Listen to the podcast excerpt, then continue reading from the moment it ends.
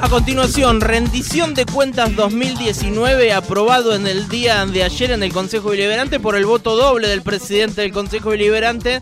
Hablamos de Compañoni, Fernando Compañoni. ¿Qué, qué dijo Pascual, que es uno de sus temas favoritos? Hace tres días atrás, ¿qué dijo? ¿Qué La dijo? rendición. La rendición, exactamente. Y acá, a ver, a ver, Sí. fanática. Ah, pensé que me iba a hacer una pregunta. No, sí, voy a hacer una pregunta que tal vez no tenga respuesta. Vos sos fan de A este ver. tema. Sí. ¿Le interesa a alguien este tema?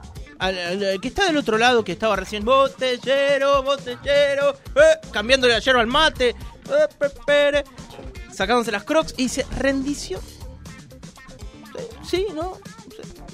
¿Interesa? ¿No interesa? ¿Sabe A mí me interesa, pero no, no sé si al resto le interesa. La verdad es que no sabría responderte eso. ¿Por qué es interesante o por qué eh, la gente que está del otro lado tendría que parar la oreja ahora?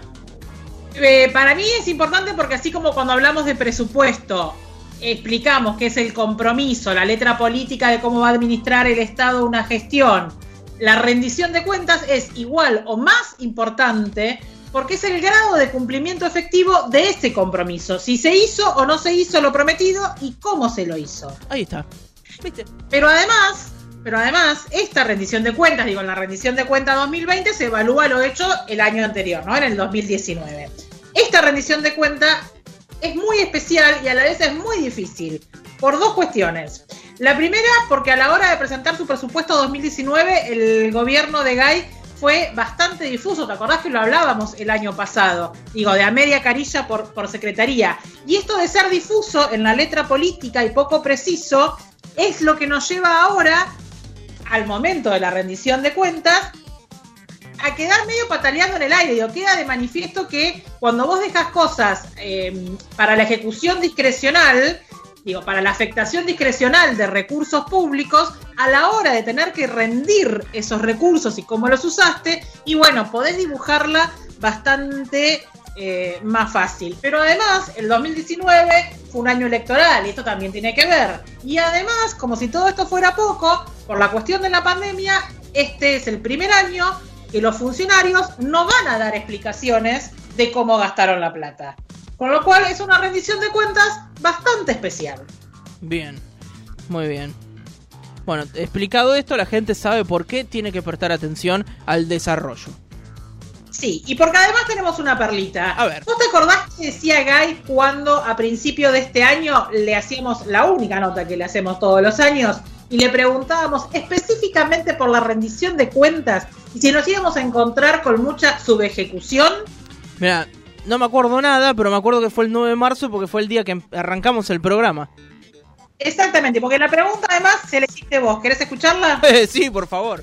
Por, por octubre de- del 2019 conocíamos los datos del INDEC eh, a nivel local de una cifra que resulta preocupante de 25.000 nuevos pobres. Bueno, todavía en realidad no tenemos datos del segundo semestre del 2019, pero no ha sido más fácil que el primer semestre, ¿no? Inclusive podemos entender que, se ha complicado eh, aún más. Bueno, eh, estamos eh, a pocos días o a pocas semanas de que se, se realice la rendición de cuentas dentro de- del Consejo Deliberante.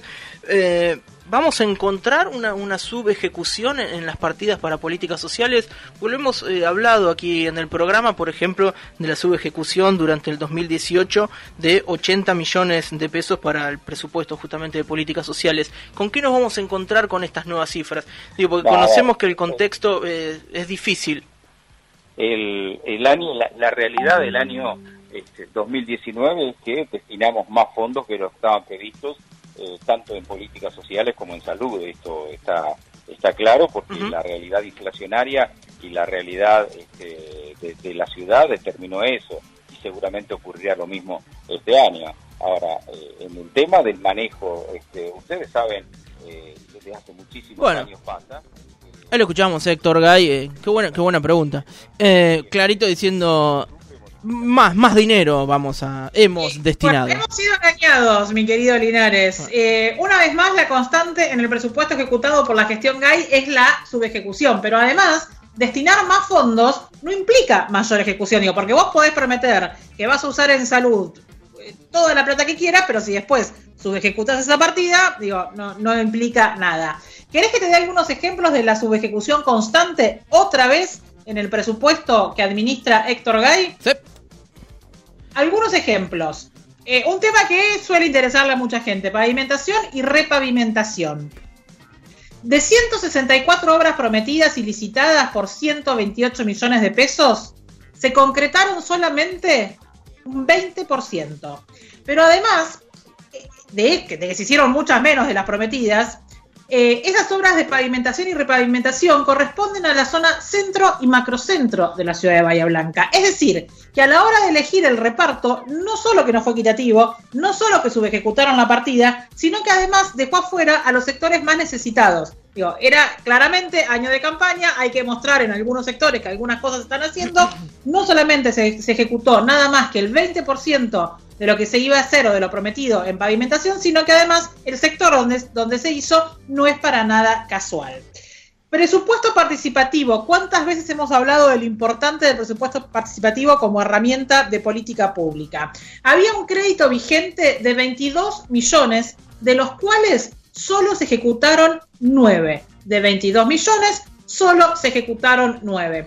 Digo, y este punto no es solo una cuestión de números o de plata, acá es lo que te decía recién, hay además un desprecio por la participación ciudadana. 3.260 bahienses participaron, es decir, que militaron, votaron, pensaron qué proyecto para su barrio era el mejor para que luego fuese mm, concretado a través del presupuesto participativo. Bueno, bueno se cagaron lo del presupuesto participativo porque de alguna manera democratiza ese fondo público, ¿no?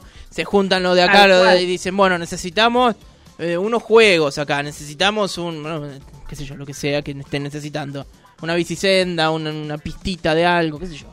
Y, que sabemos que además eh, que cuesta mucho movilizar a la gente, que se piensa en los proyectos, que vaya a votar. Bueno, 3.260 personas que fueron, que militaron este proyecto, que, le pusieron ganas al presupuesto participativo, pero que eh, finalmente, ya te digo, de 22 millones, que era el crédito que había para, implementarlos, solo se usaron 9 millones. Centro de Formación San Roque. Yo te digo Centro de Formación San Roque, es eh, la posibilidad de dar una salida laboral a muchos jóvenes, que no es un dato menor, sobre todo teniendo en cuenta el, el contexto. Digo, todo el tiempo seguí pensando en el contexto en el que se desarrolló todo esto, 2019.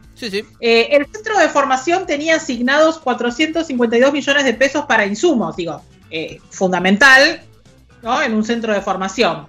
¿Cuánto se usó de esa plata? Nada. Lo presupuestado para insumos se redujo al 100%.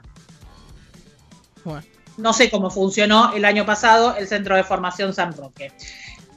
Temas delicados si los hay, las infancias y adolescencias. Em, ayer escuchaba que este segmento etario, el que va de 0 a 19 años, representa en Bahía Blanca un 42% de la población. Digo, es mucha gente, es un porcentaje muy alto. La lógica indicaría que entonces no podría haber mucho margen para subejecutar dinero aquí. Bueno, error. El municipio con recursos propios solo destinó el 0,8% del total del presupuesto a este segmento etario y es mucha la diferencia entre lo presupuestado y lo ejecutado. Algunos ejemplos. Eh, hay una partida que tiene que ver con el eje niñez, que es específicamente el Fondo de Fortalecimiento de Programas Sociales. Se recibieron 11 eh, millones un poco y medio aproximadamente y se devengaron gastos por 9 millones, lo que representa un 80,17% de ejecución, quedando pendientes 2.285.000 pesos. Digo, el nombre indica la importancia de la partida, por lo tanto, llama la atención el bajo porcentaje o el porcentaje que te queda sin ejecutar. Digo, es un, es un ítem en donde no te tiene que quedar nada. Eh, digo, no, no sos una empresa privada que está ahorrando plata. Otro ítem u otro, mm, otro punto bastante delicado son los comedores infantiles. Eso tiene que ver con minoridad. Allí la subejecución es del 55%. Eh, uno de los porcentajes de ejecución que más sorprende también por lo bajo, teniendo en cuenta lo sensible y la finalidad del mismo. ¿Cuántas veces hablamos con eh, personas que llevan adelante merenderos en la ciudad, que ya no sabían cómo darle de comer a los pibes. Bueno, y el municipio se dio, se dio el lujo de subejecutar el 55% de lo presupuestado para comedores infantiles en el marco de minoridad. Becas provinciales de minoridad, se ejecutó solo un 46,91%. Es decir, que un poco más de la mitad en este rubro también quedó sin ser utilizado. Eh, otro, digo, siempre los extremos son tal vez los más sensibles, digo, las infancias y los adultos mayores eh, son como, como las dos puntas eh, que requieren tal vez más cuidado porque son los, sectores más vulnerables. lo más delicado. Bueno, los adultos mayores directamente quedaron fuera del presupuesto 2019. Y, no es solamente un modo de decir. La Dirección Municipal de Adultos Mayores presupuestó para el 2019 utilizar un millón de pesos ya era poco, digo, si vos pensás un millón de pesos para toda la dirección de adultos mayores, ya es poco. Pero como si todo esto encima eh, no fuese suficiente, a ese millón se le aplicó una reducción del 66%. Es decir, quedaron recursos municipales para adultos mayores solamente 336 mil pesos, lo que representa un 0,0004% del presupuesto total municipal. Por eso cuando decimos que directamente quedaron fuera del presupuesto 2019, no es solamente un modo de decir 0,0004% es lo que se destinó a los adultos mayores. Tampoco había programas a los cuales echarle plata. No, claro, eso, eso estaba clarísimo. Con esto no estoy defendiendo. Políticas, políticas sociales. Acá alguien podrá decirme, bueno, estuvieron mejor que en el 2018. Sí, la verdad es que, se, al lado de los 80 millones que se habían subejecutado en el, en el 2018, estuvieron mejor. Pero la verdad es que que te queden subejecutados 17 millones de pesos en un año como el 2019 en políticas sociales, se les debiera caer la cara de vergüenza. En políticas sociales en el 2019 se subejecutaron 17 millones de pesos como decía, en el contexto de lo que fue el 2019. insisto, recordemos la cantidad de notas que hacíamos eh, con gente que peregrinaba de un comedor a un merendero, buscando la bolsa de alimento que no alcanzaba para nada. ¿sí? A Vanina eh, González le quedaron 17 millones de pesos sin usar en políticas sociales. Y un contexto inflacionario del 55%. Exactamente. Cultura cultura, que hemos hablado tanto de cultura. En este punto, eh, la constante más que la subejecución directamente eh, es que se aplicó una reducción presupuestaria que se condice a la perfección con la política de vaciamiento cultural de la gestión GAI que viene siendo denunciada por diferentes sectores. Eh, es una maniobra que se repite, digo, se cierran cosas y no se, no se redirecciona ese presupuesto o no se repiensa ese presupuesto. Eh, por ejemplo, en los cuatro años de gestión GAI cerraron 100 talleres culturales municipales. Incluso el propio teatro municipal, cuyo presupuesto se redujo en un 75%, y no sabemos, digo, toda esa plata que claramente no se iba a usar para, para el normal funcionamiento del teatro porque está cerrado, no se sabe, digo, se vacía, ni siquiera se subejecuta, directamente se lo elimina de toda posibilidad de ser usado. Educación. Uno de los ingresos con los que cuenta el municipio en el ítem educación es el fondo educativo, que es de origen provincial. Por ley, los montos recibidos en el, en el marco del fondo educativo tienen que ser en un mínimo de un 40% dirigidos a infraestructura escolar. Esto es gas, electricidad, sanitarios y demás. ¿Cuántas obras de este tipo y con este fondo efectivamente se hicieron? ¿Querés saber? Por favor. ¿Cuántas fueron las concluidas efectivamente en el 2019? Sí. Bueno, se habían proyectado 86 obras con este fondo educativo, de las cuales 48 eran de alta prioridad, digamos, que si no se hacían las, las escuelas casi que se les complicaba para seguir funcionando. De esas 48 con prioridad, se concretaron solo 12 y la plata llegó, ¿eh? No es que, que Mariu no la mandó. La plata llegó. Digo, podrán decirnos que se hicieron menos obras porque la plata no alcanzó, por la inflación, ¿eh? Bueno, no creo que sea el caso, ya que dejaron sin ejecutar 62 millones de pesos del fondo educativo. Digo, no es que la plata nunca llegó y entonces no pudieron concretar las obras que tenían planificadas. La plata llegó, se subejecutaron 62 millones de pesos y mientras tanto quedaron un montón de escuelas sin las obras hechas. Eh, cuando vos querés entrar al, a la web del municipio para buscar información sobre el fondo educativo, los Reyes de la Transparencia no actualizan este ítem desde el año 2017. Te la dejo así picando como para que lo tengas en cuenta. Hay un ítem que, claro, como los, como los funcionarios no pudieron ir a dar sus explicaciones, no se pudo tener mucha, mucha respuesta en cuanto a esto, que tiene que ver con programas y proyectos educativos. Nadie sabe muy bien cuáles son esos programas y proyectos educativos. Pero lo más llamativo dentro de este programa no es la subejecución de su partida. Lo más llamativo es que bajo este programa, insisto, que nadie sabe muy bien de qué se ocupa, se asignó dinero, y se usó efectivamente, para la compra de una camioneta Nissan Frontier doble cabina 0 kilómetro. ¿Sabes más o menos cuánto sale esta camioneta? 1.276.000 pesos. Eh, uso... Eh, bastante más sale ahora, digo, quiere decir. Ahora lo ves, en, digo, no, pero digo, lo pensás, porque lo estamos diciendo ahora el número. Lo pensás ahora y con un millón trescientos mil pesos te compras un, Chevrolet de los más baratos, cero kilómetros. Una Nissan Frontier de esa no sé cuánto vale, pero debe estar rozando los, los 3 millones de pesos. Bueno, lo cierto es que se compró una camioneta Nissan Frontier eh, cuyo uso es desconocido, digo, porque insisto, sobre estos programas y proyectos educativos no se tiene mucho detalle, con lo cual la camioneta no se sabe ni dónde está. ¿Recordás cuando arrancó eh, la pandemia y Vanina González tenía que ir a, repartir bolsones a los barrios y decía que no podía hacerlo porque no tenía movilidad? Bueno, no sé, hubiesen usado esta camioneta, qué sé yo, no se sabe ni dónde está la camioneta. Vamos a otra secretaría, la de salud, ni más ni menos que la Secretaría de Salud. Eh, en este punto, más del 70% del presupuesto asignado a salud corresponde entes descentralizados como el hospital y el siempre. Es decir, que solo un, 70, un 30% perdón, va a la Secretaría de Salud propiamente dicha. ¿Qué se hizo con ese 30%? Bueno, hay un ítem dentro de, de, lo que tiene que ver con la Secretaría de Salud, que es mantenimiento dentro de la salud preventiva y asistencial. Esto es el mantenimiento de las unidades sanitarias. Ese ítem sufrió una reducción del 42%.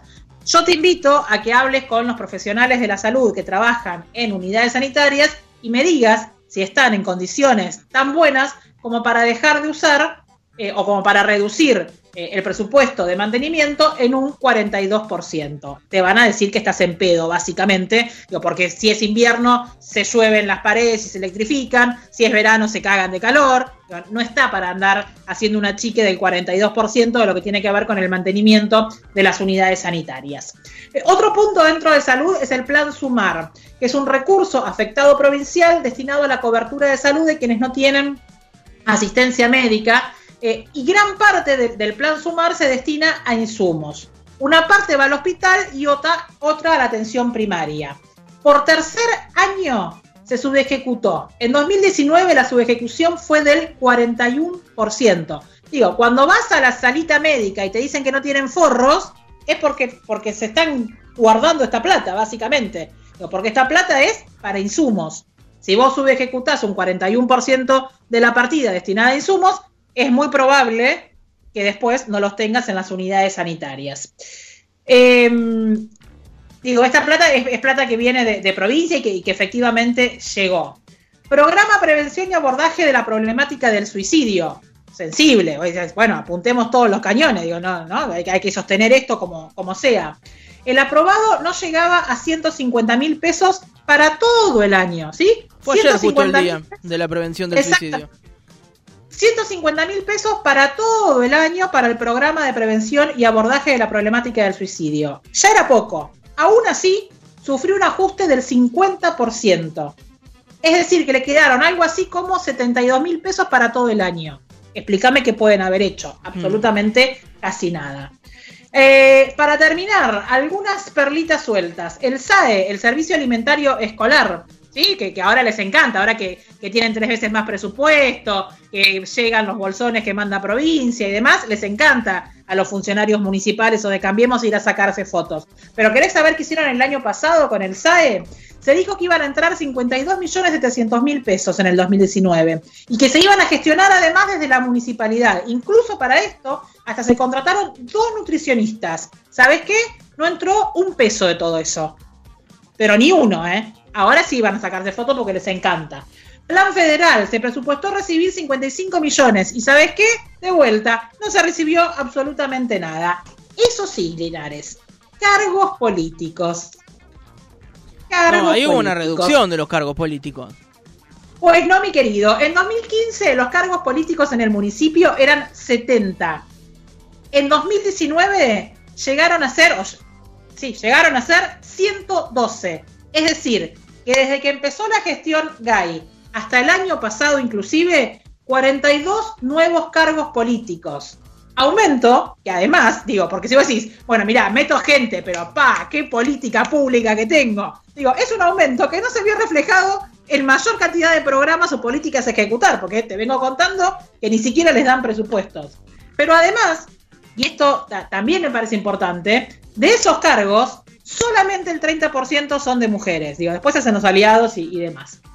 Pero escriben con Dos datitos más, dos datitos más para terminar que marcan claramente que la rendición de cuentas del 2019 se basa en el ejecutado durante un año netamente electoral. Compras 2019. Si vos entras a ver el total de compras durante el 2019, te va a dar que se, eh, que se emitieron 6.040 órdenes de compras contra 5.334 en el 2018. Pero lo llamativo no es el número. Esas órdenes de compra tienen dos picos de crecimiento, ¿sí? Si vos, si vos, lo pones en el gráfico, esas 6.040 que se emitieron durante todo el año pasado, tiene como dos picos de crecimiento. ¿Querés saber en qué meses fueron? A ver. En junio y en septiembre. Justito, justito, antes de las elecciones. Y bueno, sí. Yo si tuviese la plata también la reparto así, Pascual. Claro, hubo un solo ítem, un solo ítem que no solo no fue subejecutado, sino que muy por el contrario, creció de modo exponencial. No me hagas calentar a lo último, es lo único que te voy a pedir. O sea, insisto, no solo creció de modo exponencial, sino que además, por supuesto, que no fue sobre ejecutado, se usó todito, todito. Ahí te taparon la boca y están demostrando gestión. Toma, para vos, Pascual más que a mí taparme la boca, es a todos los colegas, porque fue justamente la pauta oficial. Muy bien, y bueno, pero algo es algo. Si no, ¿de qué viven los medios? Y además, lo tremendo, digo, si, este, si este último dato te parece tremendo, el año pasado se usaron algo así como 70 eh, millones de pesos para pauta, ¿sí? En todo el año. En lo que va del 2020 llevamos 60 y todavía nos quedan un par de meses. Queda un tirón, ¿no? Eh, así que vienen, vienen poniendo lindo la. Pero bueno, nada, eso hace que después la rendición de cuentas la escuches nada más que en Urbana claramente. Bien, bueno, esto me parece, digo, eh, para ya eh, ir cerrando, demuestra falta de gestión y sobre todo en en área, esa palabra no me salía, en áreas sensibles, ¿no? Como puede ser en adultos mayores, en adolescencia y niñez, en todo lo en todo lo que respecta a lo social, que sabemos que venimos muy cascoteados en ese sentido. Entonces, llama la atención cuando te encontrás una subejecución, por más que haya sido menor que la del 2018 no te pueden quedar en un contexto del 2019 que tenemos y de los cuatro años, digo, de, de los tres años que veníamos teniendo eh, en una crisis que cada vez se agravaba más, digo, no te puede sobrar nada en políticas sociales. O sea, te sobran 80, es una guarangada. Te sobran 17 o subejecutás 17, también es una guarangada. Linares, Pascual, total normalidad por Radio Urbana.